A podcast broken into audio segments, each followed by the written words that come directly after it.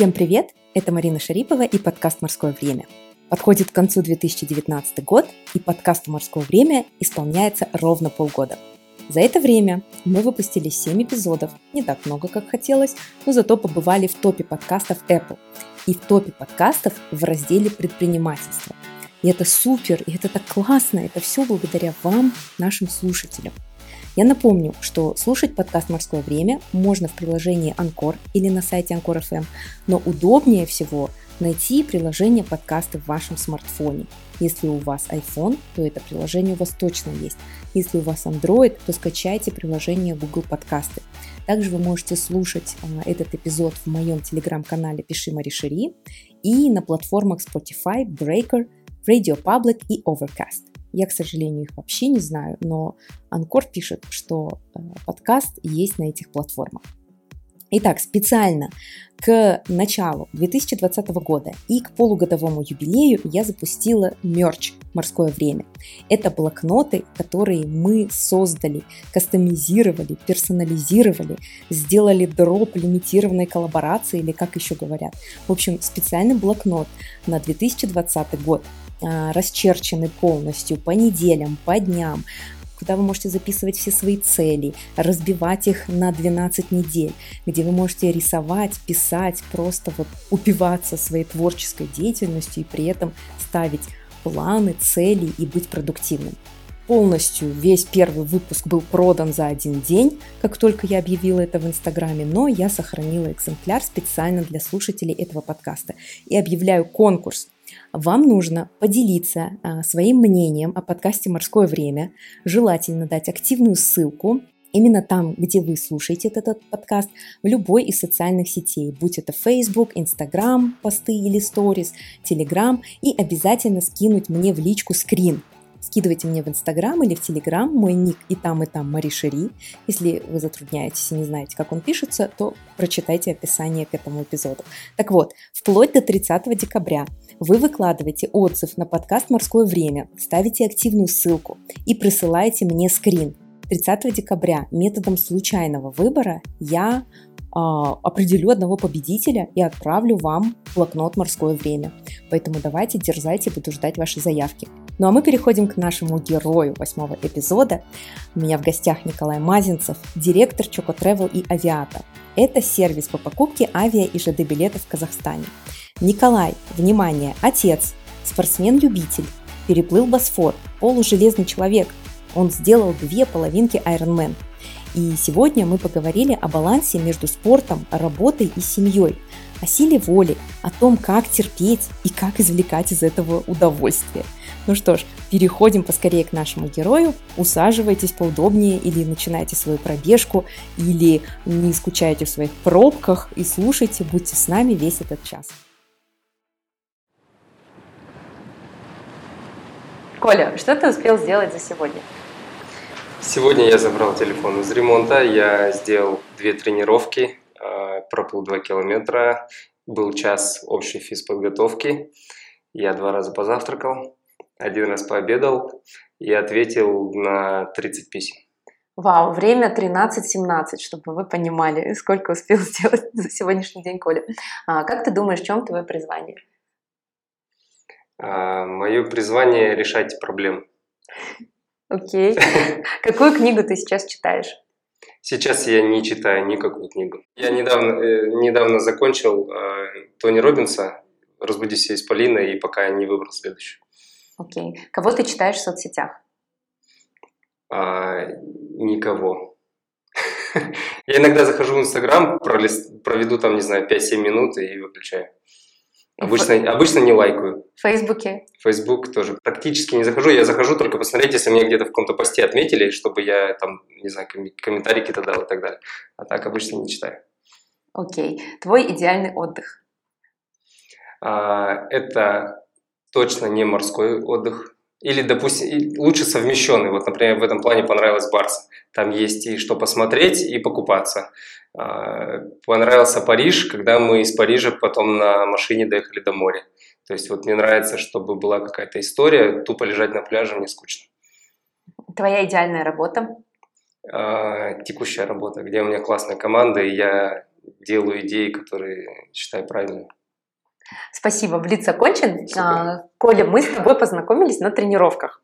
Мы да. с тобой вместе бегали, готовились к марафону. Мы, по-моему, начали плавать вместе, нет? Вообще, я помню, что был отчетный километр Ани, твоей супруги. Угу. Она как раз э, научилась плаванию, плыла отчетный километр, и я увидела тебя, а так как я тебя уже знала, что ты работаешь в Choco Travel угу. в то время. Вот, я подошла, познакомилась, и ты сказал, что вот моя супруга учится плавать. Это было ровно два года назад, в ноябре 2017 года. Вау, круто, вот это память. И потом ты начал плавать. Да, на следующий месяц в декабре 2017 года. Угу. То есть э, вся твоя спортивная вот эта история началась именно с плавания?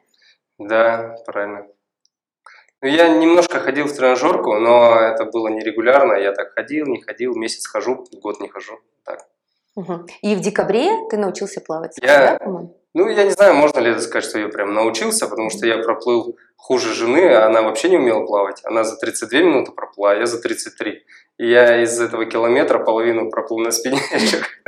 Вот, ну, было не, не тяжело, если честно. Но вот потом, когда мы продолжили заниматься, действительно я научился плавать. Ну вот смотри, два года спустя угу. вы с Аней сделали половинку Ironman да. в Китае. Я поздравляю вас Спасибо с этим. Большое. А, на твоем счете уже две половинки. Да. Вот, я поясню для наших слушателей. Половинка Ironman – это Ironman 73, это 1,8 километров плавания, угу. 90 километров на велосипеде да. и 21,1 километр бега. А, ты прошел половинку в Астане, в угу, этом году, да. если не ошибаюсь, и в Китае. И в Китае. Угу.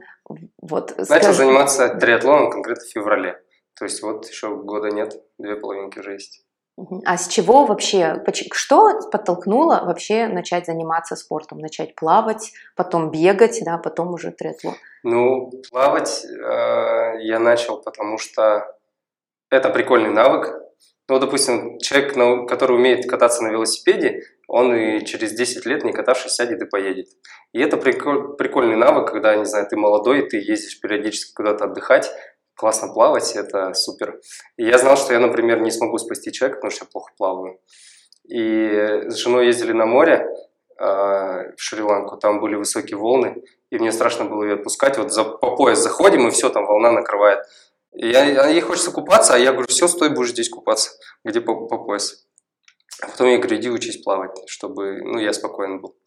И вот она пошла плавать, потом я пошел плавать, поплавали, потом ну, вот, она предложила переплыть Босфор, переплыли, она говорит, давай пойдем побегаем, пошли на бег, пробежал первый полумарафон год назад в октябре, и потом я так смотрю, вот цель Ironman, она такая, кажется, какой-то большой-большой, да, неужели там это надо 8, 180 на велике проехать, там полный марафон пробежать проплыть почти 5 километров, вообще с ума сойти.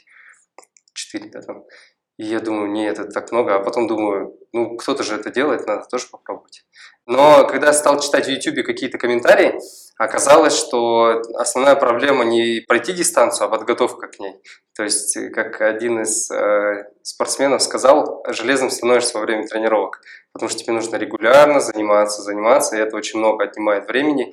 И он говорит, э, те, кто хотят готовиться, обязательно поговорите со своей семьей. Они должны быть готовы, что вас не будет дома.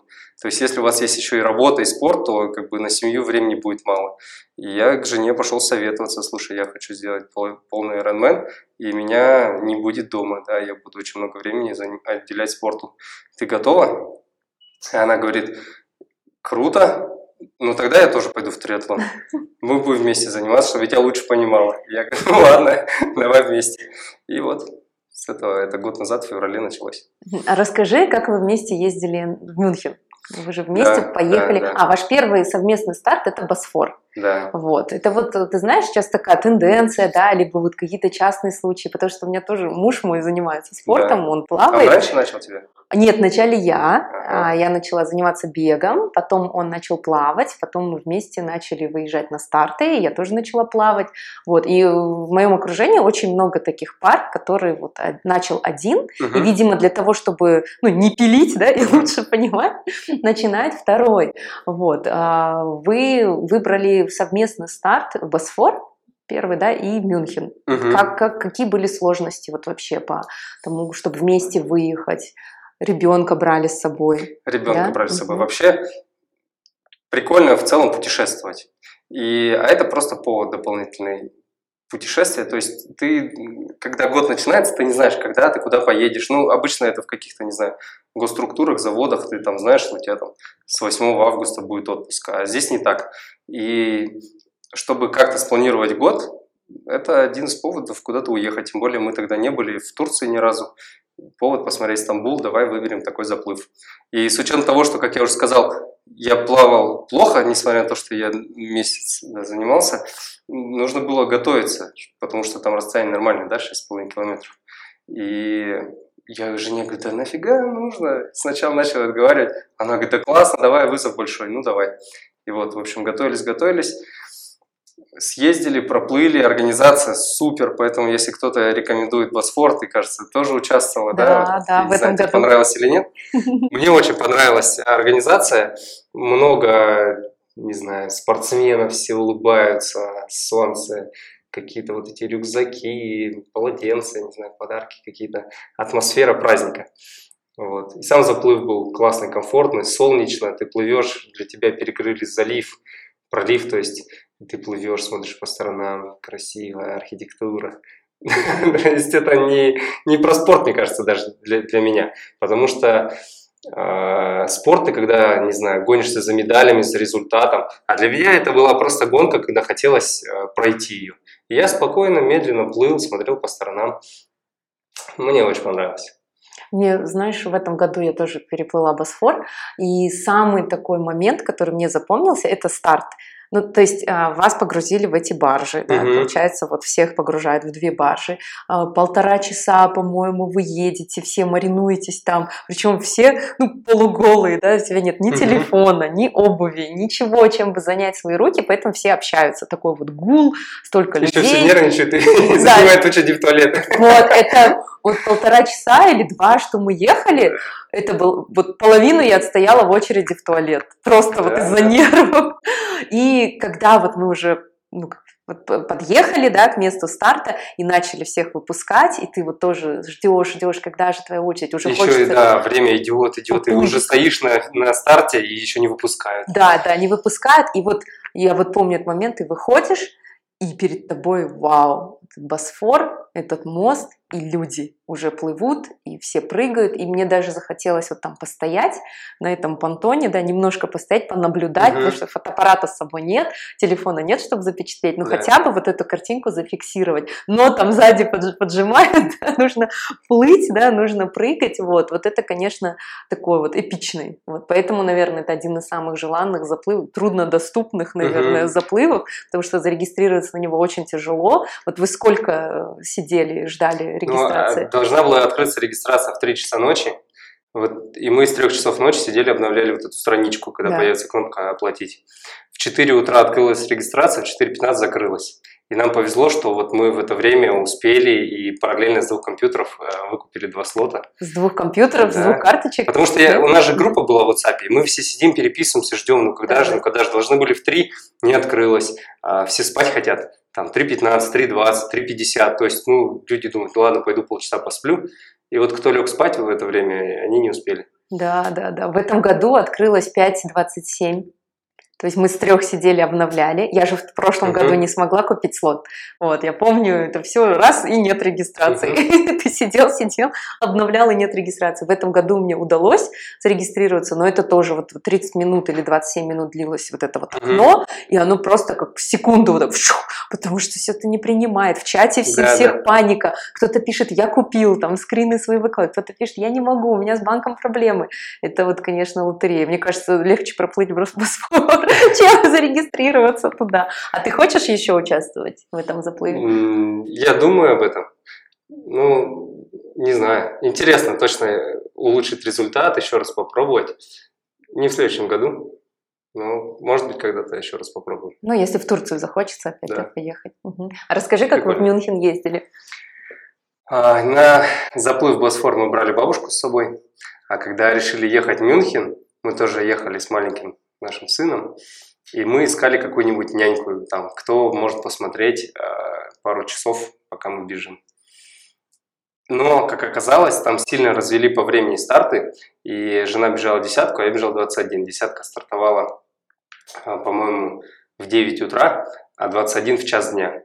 И вот, правда, с другого места, там, с другого конца города, и я стоял на финише с сыном, ждал, пока жена добежит, она добежала, я ей вручил сына и побежал на свой старт, который был там, не знаю, в девяти станциях метро. Вау. Вот, Мгм. я побежал на старт, там размялся и побежал в свой старт. Это был такой вот момент, что сыну надо было передать вовремя, это прикольно было. То есть Аня бежала быстро для Бежала, того, чтобы да. успеть. Это ее были первые 10 километров, Мгм. и она, ну, как сказать, бежала как могла, то есть не так быстро, как она теперь бегает, потому что сейчас она прям хорошо занимается, и скорость у нее там значительно выросла.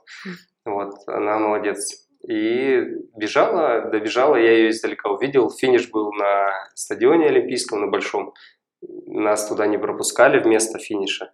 Я издалека смотрел, высмотрел ее. Потом она ко мне пришла, и здорово. В общем, интересно, старт красивый, много а, этих а, людей, кто тебя поддерживает, кричит что-то, дает пять тебе музыканты, не знаю, город красивый, в центре города прям бежишь. Супер трасса. То есть, наверное, если выбирать трассы, я с удовольствием бы еще раз пробежал в Мюнхене и другим бы его рекомендовал.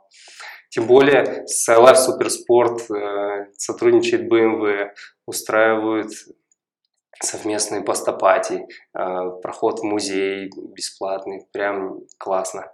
Так что если кто-то хочет бегать в Мюнхене, приходите в Life Supersport, готовьтесь, бегайте. Да, это, да. это было здорово. Да, мы, так интересно, что мы с тобой участвовали на одинаковых стартах, но в разное время. Ты тоже в Мюнхене, да? Да, я в Мюнхене в Прикольно. 2017 году бегала. Мгм. И тоже вот а, то, что была специальная программа I Love Supersport вместе с BMW. Мгм. Там еще были классные подарки, такие брендированные. Потом вот, когда мы приехали... Кажется, вам куртки дарили, да? Да, у нас А были рюкзаки, да, куртки, вот, такая, там бутылочки, классная вся экипировка, Мгм. до сих пор всем пользуюсь. И вот меня подкупило, что ты приезжаешь, и, в принципе, у тебя все планы уже построены. Но, в принципе, когда вот выезжаешь куда-то вот на зарубежный старт, что мне нравится, это то, что у тебя есть четкий план, да, например, прилетаешь там в пятницу, забираешь стартовый номер, идешь там поужинаешь, Мгм. особо не гуляешь, ноги бережешь, да, в субботу там. Это не все знают, да. Но это надо действительно учитывать. Потому что новое место, хочется посмотреть, скорее Да. куда-то пойти, здесь погулять, здесь, здесь, здесь, но надо ноги беречь. Вот, давай поэтому нашим слушателям скажем. Во-первых, да, если вы едете на международный старт, от- отложите весь свой сайт-синг, все походы по достопримечательностям на потом. Да. Вначале старт, вначале забрать номер, да, пройти То есть, дистанцию. если вы на... планируете там побыть вместе, а, куда вы едете, планируйте так, что вы приехали, у вас день-два до старта, а потом вы уже начнете гулять. То есть не приезжать за неделю там до старта, потому что вы, конечно, захочется за это время погулять, а вы все ноги себе исходите, а потом тяжело будет участвовать. Да, еще хочется попробовать местную кухню. Да, Вот именно да, в да. Германии там все эти шницели, да, эти колбаски. Да, да, пиво напиться. Пиво. Но ты знаешь, бывалые спортсмены уже, ну, Уже могут себе Да, позволить. уже могут себе позволить попить пиво перед стартом, без фанатизма, да. Но лучше, конечно, все самое приятное оставить на потом. То есть вот финиш, медаль, там обмыть свою медаль. Вот, и А Потом ужин гулять. был после финиша, да, в этом э, знаменитом ресторане. Не помню, как он называется. Hofbräuhaus. Да, да, да. Мгм. Тоже здорово. Пивом напоили немецким. Да, да, да. И местные немцы в национальных костюмах выступали, вот эти музыкальные какие-то там номера. Тоже все организация Слава Суперспорт. Так что супер. Мгм. Рекомендую. Да, и второй совет, наверное, это взять всю экипировку с собой вручную кладь, потому что если потеряется багаж, не дай бог, да, то чтобы ваши кроссовки вот, были, там, ваша майка, в которой вы бегали, и не покупать новые, Да. Потому что там проводится огромная ярмарка, экспо, вот в Мюнхене была огромная Мгм. экспо, там и в Москве я, например, была в этом году, вообще такие экспо, хочется все купить себе новое, там гетры, да, под цвет своей майки, вот. Единственное новое, что я купила, это кепка. Вот я, Мгм. когда в Вене бежала, я купила кепку, и действительно это мне помогло, Не потому что... бежала, да? Да, я в ней бежала, она была белая, она из такой тонкой плащевки, и было очень жарко, и как раз когда жарко, лучше всего выбирать очень тонкую белую кепку. Супер. Вот. вот. Еще какие советы ему можешь вспомнить? Что можно? Еще а, лучше питание проверить заранее. То есть, если вы планируете на дистанции есть какие-то гели, то лучше их на тренировках проверить, чтобы ну, организм как-нибудь неприятно не среагировал, да, там живот может заболеть, еще что-то. Поэтому на тренировках заранее берите гели, которые планируете есть на дистанции, попробуйте их, как организм нормально их воспринимает или нет. Некоторые прям себе готовят отдельно там рисовые шарики, да, вот прям чистые углеводы, еще что-то. Но вот лучше не есть какие-то гели, которые вы покупаете прям там или вам дают на старте потому что мало ли что может там произойти. Ну да, да, может какой-нибудь неприятный сюрприз и проведите mm-hmm. в, туалет, в кабинке туалета какое-то время. Я, кстати, на этом уже... Попадалась? Да, я уже попадалась на этом, вот, поэтому, наверное, совершила все-все все возможные... Да, и маленькие кроссовки у меня были, и кофейный гель, который я до этого не пробовала, и кофейный шот, и помидоров объелась перед стартом, и в туалет забыла сходить. А еще я рекомендую э, мазаться вазелином места, которые натирают, да, пах, подмышки и так далее, потому что, ну, можете натереть до этих ну, покраснения, болячки будут, поэтому... Да, да, особенно мужчинам соски нужно заклеивать Тоже, да, не, некоторые бегают, прям действительно до крови стирается, футболкой натирает, и прям, ну, зачем лишние а У тебя проблемы? были такие на триатлоне? У меня на триатлоне были такие, да, когда я натер э, ноги, и у меня потом реально прям, не знаю, ходить больно было. Поэтому вот на следующем старте я весь измазался вазелином и всю дистанцию спокойно прошел, ничего нигде не натер, прям классно. То есть это сто процентов для меня помогло. Опыт, опыт. Да, но главное еще вазелином мазаться в перчатках. В перчатках, да, потому что когда вы начинаете плыть, э, вам нужно, чтобы рука хорошо цеплялась за воду, а если у вас руки жирные, то тогда вам тяжело будет плыть. Поэтому либо ну, чаще всего просто берут вазелин, либо целлофановые пакеты, либо одноразовые перчатки, чтобы вы в них измазались, потом их сняли и выкинули. Да, столько нюансов. Mm-hmm. Слушай, вот вы с Аней вдвоем занимаетесь триатлоном. Mm-hmm. А, где храните велосипед, экипировку? Как, как вообще изменилась ваша жизнь после того, как триатлон пришел в вашу семью? У нас была классная традиция. Мы каждое воскресенье где-то завтракали. Утром просыпаешься, там в 7 утра, чаще всего у нас сын встает рано, мы встаем в 7 утра и едем на завтрак в место, которое открывается пораньше, в 7-8. И а, мы где-то, наверное, мы не изменяли этой традиции недель 40, посмотрели в Алмате кучу кафе и ресторанов, которые утром открываются. И с, с началом старта наших тренировок, а у нас тренировки в субботу и воскресенье, эта традиция закончилась. Вот, это минус. А, дома постоянно у нас какие-то мешки с э, этими с колобашками, с лопатками, шапочки, спортивной одежды, кроссовки стартовые, кроссовки тренировочные, э, гидрокостюмы, велосипед то домой приносишь, что назад э, в зал его увозишь, чехлы от велосипеда. В общем, экипировки сильно прибавилось. Вот. Распорядок дня сильно поменялся. То есть раньше было свободное время, чтобы можно было, допустим, посмотреть фильм какой-то, сходить в кино иногда, еще что-то. То есть сейчас, в принципе, свободного времени вообще нет. То есть я раньше занимался английским, например, сейчас английского тоже нет.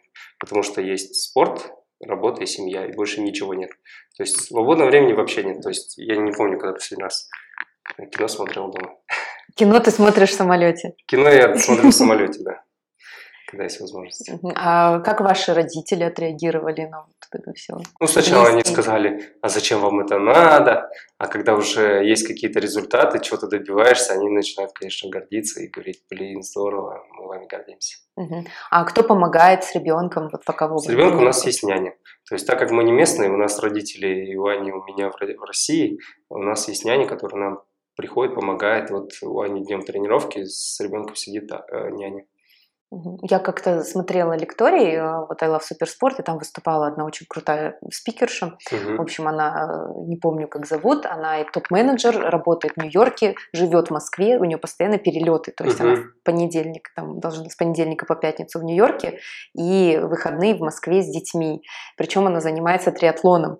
И вот она рассказывала про свой распорядок дня, это просто что-то сумасшедшее, там просто все по минутам расписано. Угу. У нее в графике встреч в Нью-Йорке есть даже звонок детям, там в определенное время она уходит переговорку, им звонит и дальше работает. И вот она рассказывала, что ее няня а, знает, а, как а, ее няня собирает ей рюкзак. То есть он говорит, собери мне рюкзак на плавание, я еду. И они уже прекрасно знают, что нужно положить там ласты. А, вот все, наверное. И прикольно то, что вот жена у меня тоже со мной занимается, она знает, что нужно брать. И недавно я забыл э, рюкзак на бег, и Жене позвонил, говорит, собери рюкзак на бег. Она знает, что надо положить пульсометр, там, кроссовки, не знаю, флисовую кофту, ветровку, еще что-то. То есть, да. А вот если бы не занималась триатлоном? Да, тогда да. было бы сложнее, мне надо было все и прописывать, что, что надо брать. Да, да. Она говорила, вот, лучше бы с сыном время провел. Да, а здесь все понимает, зачем, что и как. Вот. Здорово. Да, дорогая, мне нужна сороковая пара кроссовок. Какая модель? Тоже хочу, да? Мне нужен второй велосипед. Да, да, да, это, наверное, ваша история. Ну, слушай, здорово, что вы вот вместе занимаетесь спортом, вместе ездите на старты. А, а, а Оскар, сын, отдали уже на какой-нибудь спорт или нет? Нет, пока еще не отдали. Мы недавно проводили генетический тест, и вот э, там выявляет предрасположенность к разным видам спорта, и мы именно для целей э, определения спортивных каких-то вот этих особенностей. Э, что там вышло? Вышло, что у него восстановление должно быть очень хорошее, э, VO2 макс высокий. В общем, наш тренер сказал, что он идеально подойдет для средних дистанций беговых. Вот. Ну, когда подрастет, там будет видно. Наверное, вот есть э, виды спорта, которые полезны в целом для здоровья, типа плавание и так далее. Поэтому гимнастика какая-нибудь такая. Но не где тебя там растягивают на жгутах сильно, а вот где там мужики подтягиваются, да, что-то со своим весом. Да. Вот. Поэтому подрастет, будет видно. Так что пока он спортом не занимается, вот недавно супруга сходила на первое занятие по беговелу. Э, в общем, он на велосипеде там катается. Ну, не велосипед, а беговел. Ну, он маленький еще, ему год 2,5. Вот, но этот, он активный. Ну, вот уже с трех лет э, проводит детские забеги, можно... Да, еще вот Ironman, и супруга тоже смотрит, говорит, как здорово, детишки бегут Ironman, поэтому, может, наш сын тоже будет Ironman, потому что он уже знает, допустим, мамы нет дома, он говорит, мама на тренировке, Говоришь, да, мама на тренировке. Мама плавает или бегает? Да. Сегодня бегает. Да, такой. Да, да. Вот, мои дети тоже в этом году пробежали впервые детский забег. Да. Там вот им 5 и 7 сейчас. Пробежали они сколько, то ли 400 метров, то ли 800, угу. я уже не помню, ну такая фановая дистанция, но они были такие горды с собой вообще, потому что они видят, что папины медали, мамины угу. медали, тут свои собственные, Супер. вообще такие, потом мы едем, им там подарили всякие напитки, угу. там, ну что-то сладкое, изотоники, да, они выпили, и мы едем в машине, и я вот даже не подумала, они говорят, мама, а вы гордитесь нами? Ну, мама, папа, вы нами гордитесь? То есть для угу. них, оказывается, вот это прям важно, чтобы мы гордились. Вот, я говорю, конечно, я вами горжусь, горжусь. Они такие, когда следующий марафон мы хотим uh-huh. бегать? Я говорю, ну только через год, к сожалению, детских мероприятий мало. Может быть, нам сделать самим такие, такие вот детские, да, для вот детей, спортсменов. Ну, Может быть, прикольно. Да, тоже летний забег. Там, Нашим очень нравятся медали. Мы тоже на кухне повесили медальницу, и сын говорит, дайте мне там розовую медаль, дайте голубую медаль. В общем, угу. просит медали, видимо, ему тоже это интересно. Вот, воспитываем айрон, айронменов с детства, да? Коля, смотри, а, ты согласен, что во всем мире сейчас такая тенденция, что топ-менеджеры занимаются триатлоном, бегают марафоны, участвуют uh-huh. в заплывах. Как ты думаешь, с чем это связано? Потому что очень много статей выходит на эту тему, и все вот пытаются разгадать, почему именно вот а, не обычные сотрудники, да, uh-huh. не просто люди, у которых много времени, а именно люди, которые добились каких-то карьерных высот, а, они вдруг ударились в такой вот спорт. Я не знаю, вдруг они ударились или нет, но мне кажется, это часть характера такая соревновательность.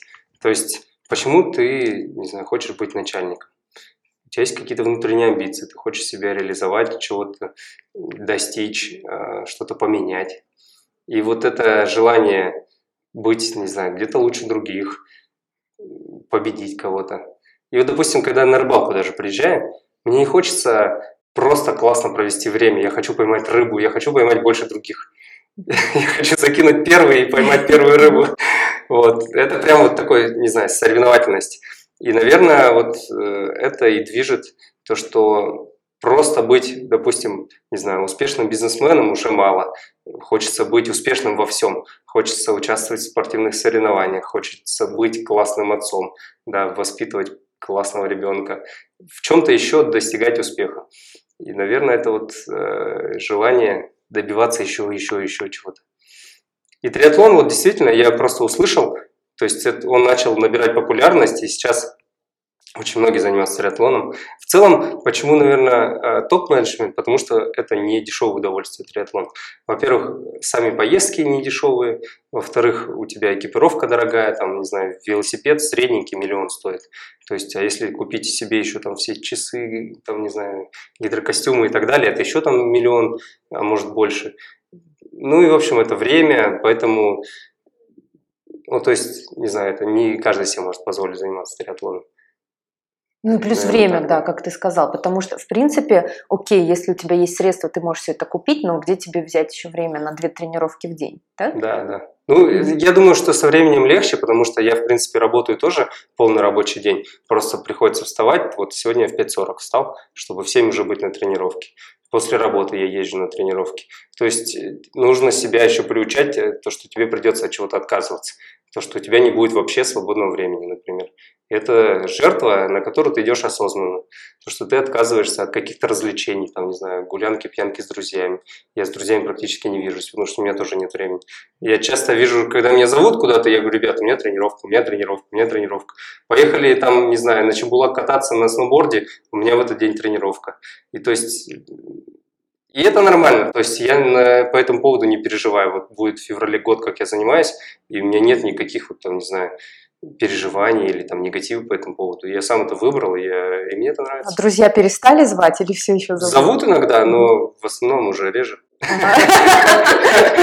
Видя, что я не хожу никуда с ними. Из чата, да, исключили. Пока нет. Нет. Может быть, это будет.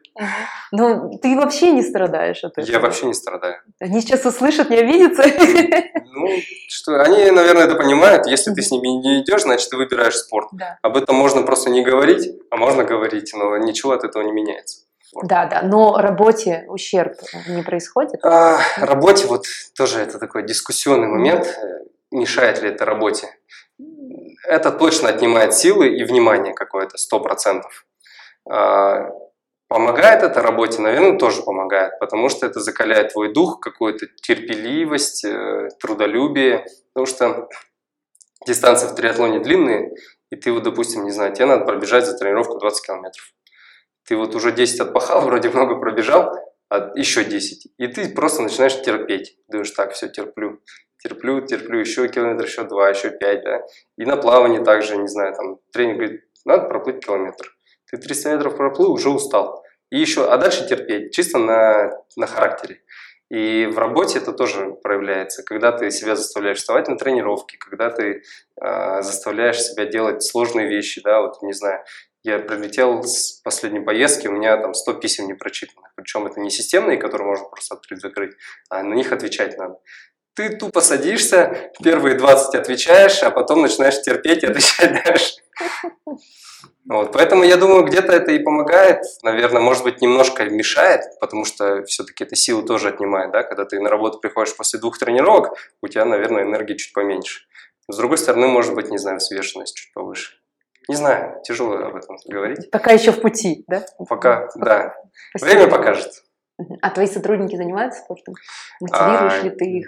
Да, я думаю, что некоторые благодаря мне начали заниматься, кто-то на плавание пошел, кто-то на бег пошел. Вот, допустим, моя коллега, она сейчас э, занимается тоже в велофранинге. В этом году она пробежала Мюнхенский полумарафон, десятку тоже пробежала. Хотя до этого она, говорит, вообще никогда не любила бег. А сейчас занимается. Ну, мне кажется, в целом спорт это про здоровье.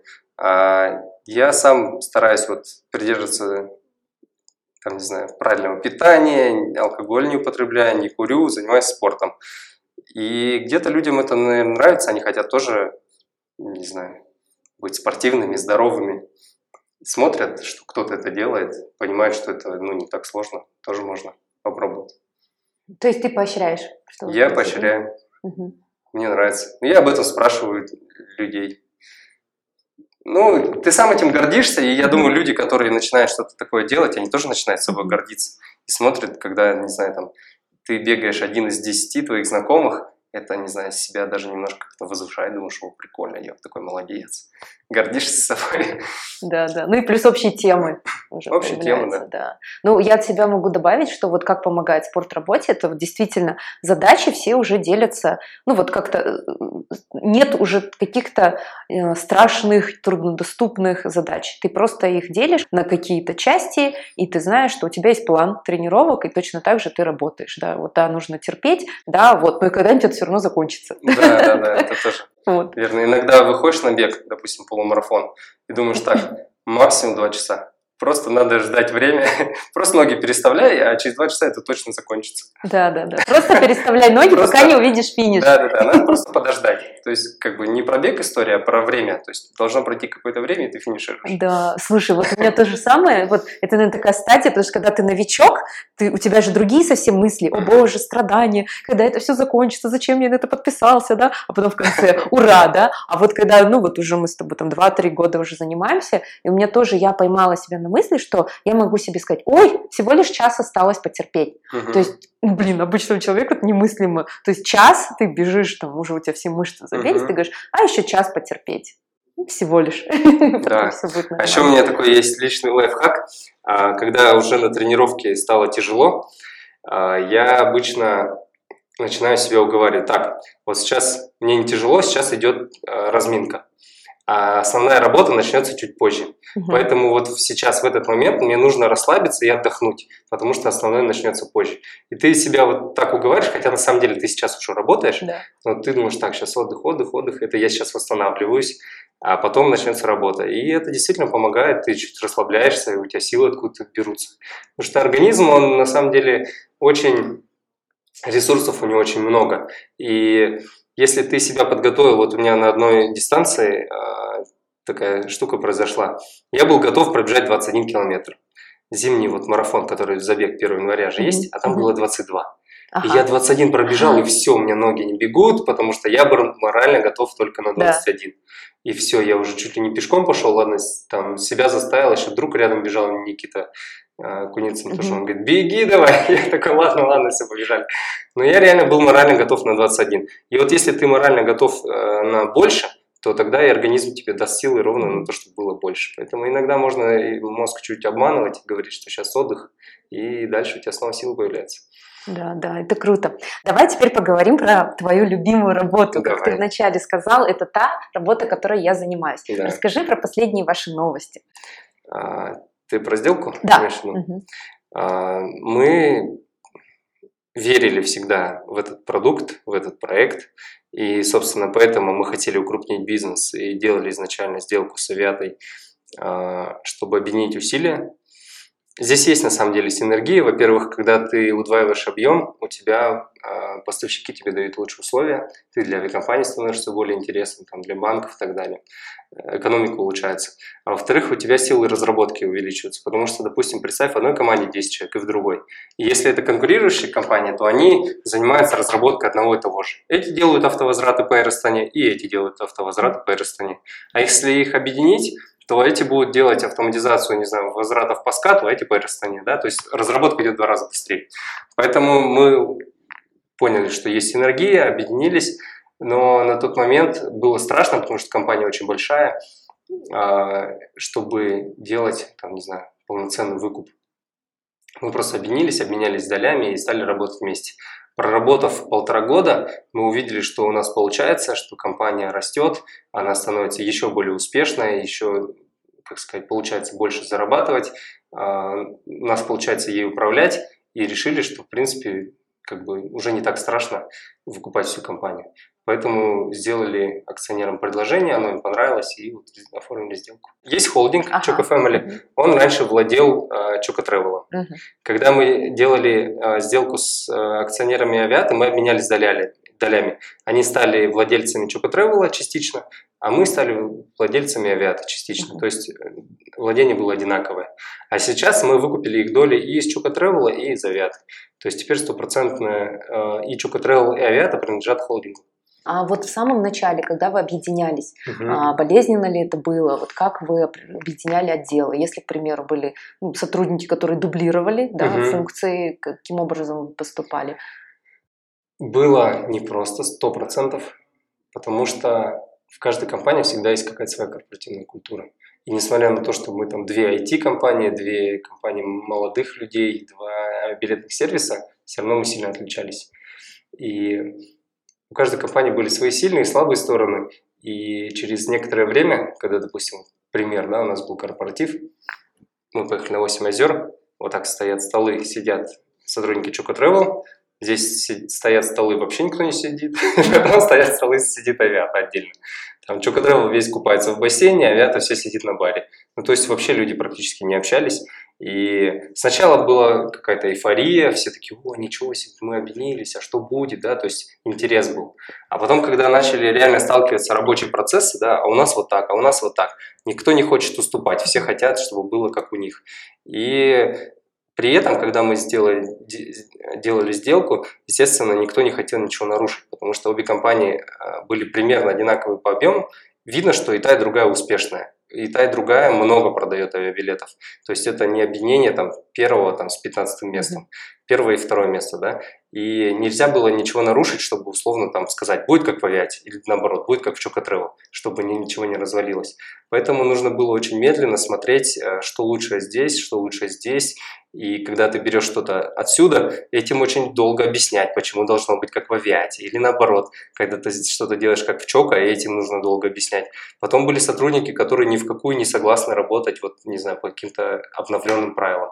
Приходилось с ними расставаться. Кто-то сам уходил, говорил, все, я не хочу работать больше в такой компании. Кого-то мы просили, ты под новую корпоративную культуру не подходишь, нам придется с тобой расстаться. И вот полтора года, наверное, Сначала мы работали вообще как две отдельные компании, два отдельных бренда. Потом мы поняли, что никогда не закончится, что кто-то сотрудник авиаты, кто-то сотрудник да. Travel. Мы продуктово их объединили. И мы вообще убрали бренды и остались именно продукты. Есть продукт э, авиация B2C, у него есть просто инструменты продаж, там приложение авиата, приложение Choco Travel и так далее. Потом есть команда ЖД, ей без разницы, через какие каналы продавать, через Travel, через авиату и так далее. И это мы сделали в январе прошлого года, и вот прошел почти год, и сейчас, в принципе, нет вообще разделения там авиата или Travel. И команды действительно объединились, то есть у нас сейчас э, практически нет там, что кто-то вспоминает, как было, что я там из авиаты, есть Choco Travel. То есть вот такой долгий, непростой процесс, я думаю, э, мы объединились полностью уже. А какая сейчас корпоративная культура? Есть Она какая-то смешанная. особенность сейчас? Она сейчас смешанная. Что было а, такого интересного в ЧОКа? В ЧОКа было всегда меньше порядка, меньше правил, меньше бюрократии с другой стороны. То есть решения принимались очень быстро, а, была такая культура веселья, энергии какой-то, да, каких-то лозунгов, все, все вперед туда и так далее. В авиате было всегда больше порядка, то есть какие-то корпоративные правила, выстроенные процедуры, там собрание в 10 ровно должно начаться, протокол собрания должен быть, да, то есть какие-то вот такие правила. И объединившись, видно было, что есть в этом ценность определенная, да, то, чего не было в Choco Travel. Так как я руководил до этого Choco Travel, у меня была там одна картинка мира. Объединившись совета, я увидел какую-то ценность в определенных вещах, да, и стараюсь ее сейчас перенять, и мне кажется, у нас э, такой гибрид уже получается. То, что было в Choco, и то, что было в Авиате, что-то вот такое среднее. И, наверное, это эффективно, потому что если смотреть на показатели, то у нас получается расти быстрее рынка, мы выполняем наши планы, которые мы себе ставили, планы были амбициозными, но мы их там перевыполняем значительно. То есть поэтому видно, что все получается. А вы используете Agile? Потому что сейчас многие да, компании да, пытаются да. внедрить. Используем. Разделили на продуктовые команды. У каждой продуктовой команды есть спринты недельные. Они выбирают задачи, есть продукт-менеджеры. В общем, все, все, все такое Работает. Работает. Работает. Да. А сколько Работает. сотрудников? Сейчас где-то 230. Угу, 230. Вы сидите все в одном? Мы сидим все в основном здесь, сейчас на Фурманова, ждем, когда нам сделают ремонт в новом помещении, хотим переехать. У нас еще есть э, человек 10 в Астане и два в Шамкенте. А какие есть традиции у компании? Ну, из корпоративных каких-то мероприятий у нас э, есть, например, действительно фруктовый четверг, каждый четверг приносят фрукты, собрания какие-то, допустим, авиафест где мы знакомим э, весь коллектив с новичками, мы рассказываем последние новости. В Чока это был горячий стул, в авиате это анонимные вопросы. Приходят вопросы, они действительно анонимные, я не знаю, кто их писал. Я на все публично отвечаю а, ну, перед всей компанией. На все вот, при На все вопросы, которые угу. там есть, да. Даже если там, там бывают неудобные. А почему уволили вот этого сотрудника? Ага. А почему вы рассказываете про прибыль, а про убытки не рассказываете? Не знаю, ну что-то вот такое. Угу. Иногда это совсем, ну, как сказать, у людей просто не хватает информации, поэтому они как-то, не знаю, стесняются, может быть, спросить э, в частном порядке. Спрашивают анонимно. Ну, как бы мне не, не стрёмно ответить всем, потому что как бы у нас культура такая открытости. Мы стараемся людям говорить как есть, ничего не выдумывая. А когда у тебя правда, тебе очень легко говорить, потому что нет двойного дна, да. Вот. Потом есть завтрак э, с руководителем раз в месяц. Каждый четверг я завтракаю с новичками, знакомимся, каждый рассказывает о своей жизни, там, чем он увлекался. То есть это не про работу, а про себя. Какие у тебя увлечения, где ты родился, не знаю, там, где учился и так далее. Это тоже очень интересно. Вот. Каждую пятницу я завтракаю в кафе неподалеку в 8 утра, специально за час до работы, и любой сотрудник может прийти, пообщаться о любых вопросах, которые его интересуют. Вот. А, за, за год, наверное, не знаю, один, по-моему, или два раза было, что никого не было из сотрудников. Mm-hmm. То есть я просто сидел сам спокойно позавтракал. А так практически всегда кто-то приходит, о чем-то говорят. Иногда Э, чаще всего это несколько человек, не знаю, там 2-3. Бывало там до 10 человек доходило, что одновременно. Не предупреждая. Да, да. То есть я, я всем говорю, я всегда каждую ага. пятницу завтракаю в этом, в этом кафе. Поэтому кто хочет, можете приходить, не предупреждая, тоже, не знаю, присоединяйтесь за завтрак. Вот такие вещи есть. Угу. Ну вот когда ты сказал, что ты с друзьями не встречаешься, получается, общение ну, восполняешь со своими сотрудниками. С сотрудниками, да. Мне нравится наш коллектив, то есть, во-первых, я его сам выбираю, и, естественно, выбираю людей, с кем мне нравится общаться. Вот. А, но мы часто обсуждаем какие-то рабочие вопросы. Просто для меня нет большого разделения работы и жизни, потому что это моя жизнь, я, не знаю, там, моюсь душ и думаю о работе, да, что там надо поменять, как какие-то вопросы по стратегии, по команде, кого куда передвинуть и так далее. Поэтому мне это тоже очень интересно, я это делаю с удовольствием. То есть каждый сотрудник, если у него есть какая-то проблема, он может спокойно тебе позвонить, написать, зайти, да, да. обратиться со своей проблемой. Да. И у нас бывало такое, что, допустим, сотрудник не может решить проблему с руководителем непосредственно. Он подходил к нему, не решил, пошел выше там, до руководителя там, не знаю, направления, тот не решил, он приходил ко мне, я решал. И оказывалось, что действительно сотрудник прав, а руководители где-то ошибались. Mm. То есть я... А если, допустим, я не решу, то они пусть идут к учредителям, и, и с ними даже можно решить. То есть у нас есть прям правила, прописанные в компании, и там это прописано. Если твою проблему не решили, и ты до сих пор не согласен, можешь идти выше, хоть к учредителям.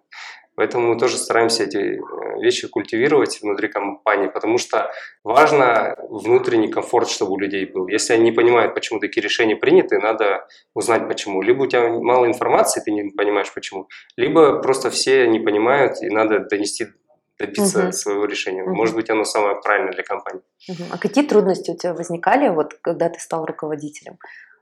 Во-первых, это поменялись сильно методы управления. Да? Мне нужно было какое-то время, чтобы понять, как управлять такой компанией. У меня до этого было 40 человек, а сейчас у меня там 230. И те методы вот ручного управления, они вот не работают. Когда вас мало, практически все решения э, ты сам принимаешь единолично. К тебе приходят, а как поступить вот с этим клиентом, у него проблема. А как вот здесь, а что в контракт написать, а что здесь, кого нанять, кого уволить и так далее. Ты проводишь практически все собеседования, не знаю, ты все решаешь. А когда у тебя становится много людей, ты не можешь все решения принимать, потому что ты просто, не знаю, все застрянет на тебе. Это было какое-то время, когда вот у нас руководителя одного из направлений не было. Я сказал, я временно буду принимать решения, и у меня просто копится, копится, я не успеваю отвечать на все письма, э, не успеваю принимать решения, и они, бывают, ждут, не знаю, какой-нибудь контракт, неделю-две, пока я там у него, руки у меня дойдут. И поэтому нужна сильная команда руководителей, которых, э, с которым ты синхронизируешь свое видение, что такое хорошо, что плохо. И когда ты не можешь им сказать, принимай вот такие решения, но ты можешь им сказать, что я считаю вот такие решения хорошими, вот такие плохими, да, вот у нас есть в целом вот такие правила в компании. И тогда ты им можешь доверять, принимать все решения от своего лица.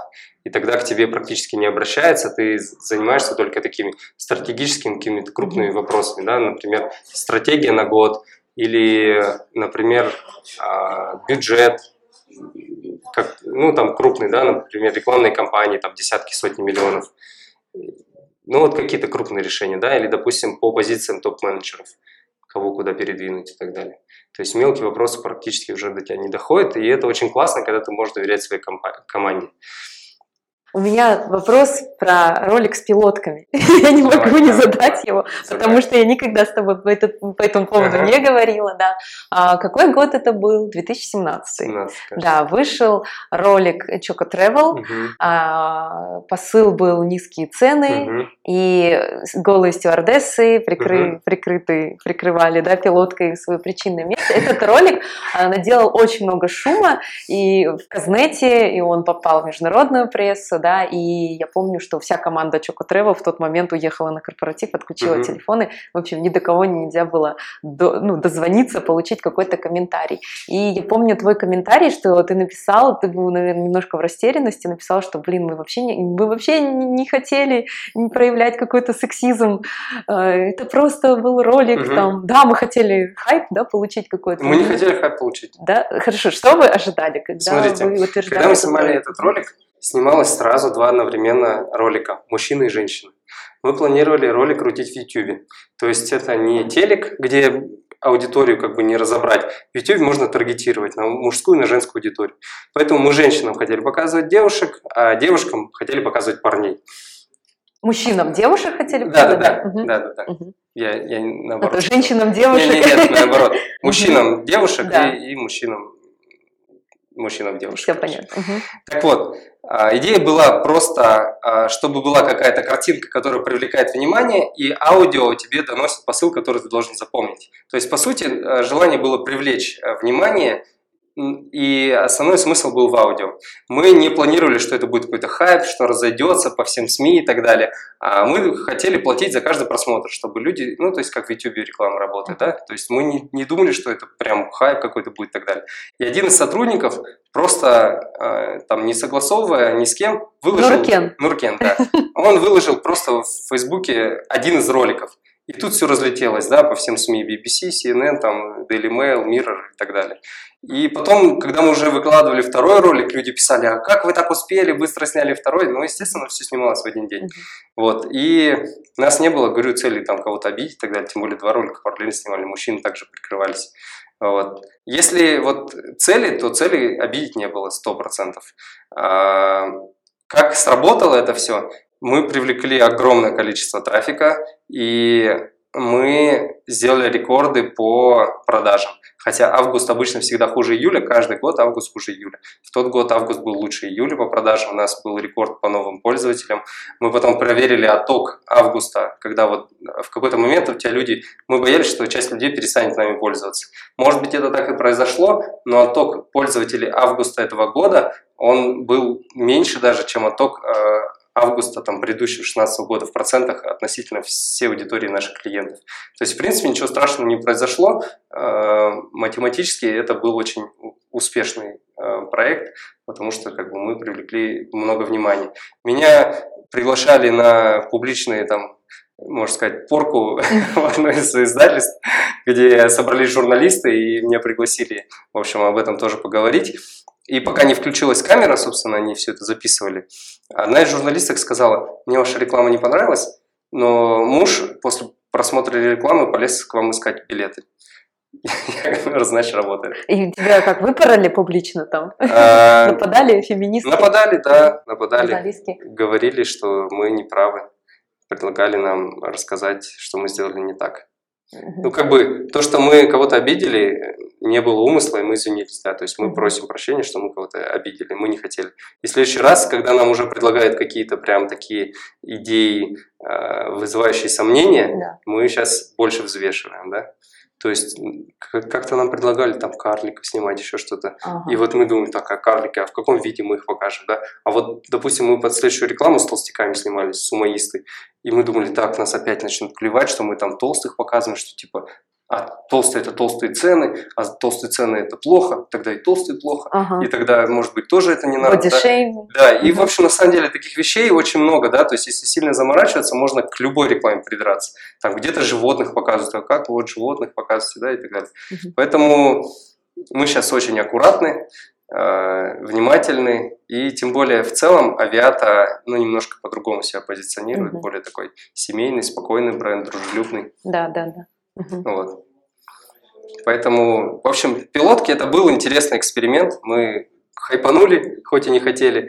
Вот. Э, математически реклама была успешна. Да, но я тебе скажу, что я расстроилась, когда увидела эту рекламу, на самом деле. Это, наверное, потому что вот как раз 2017 год, и как раз вот, ну, больше стали узнавать про феминизм, угу. да, там, про права женщин. То есть там буквально 7 лет назад, наверное, все бы просто посмеялись, а сейчас, как ты правильно отметил, нужно прям учитывать вот мнение да, всех социальных групп и незащищенных групп, и особенно если у них есть какие-то проблемы, там, ну вот бытовое насилие, угу. и тоже уже ты не будешь шутить на эту тему или снимать какие-то Мы в этом встречались с, э, с э, обществом феминисток, здесь же у нас угу. есть такие.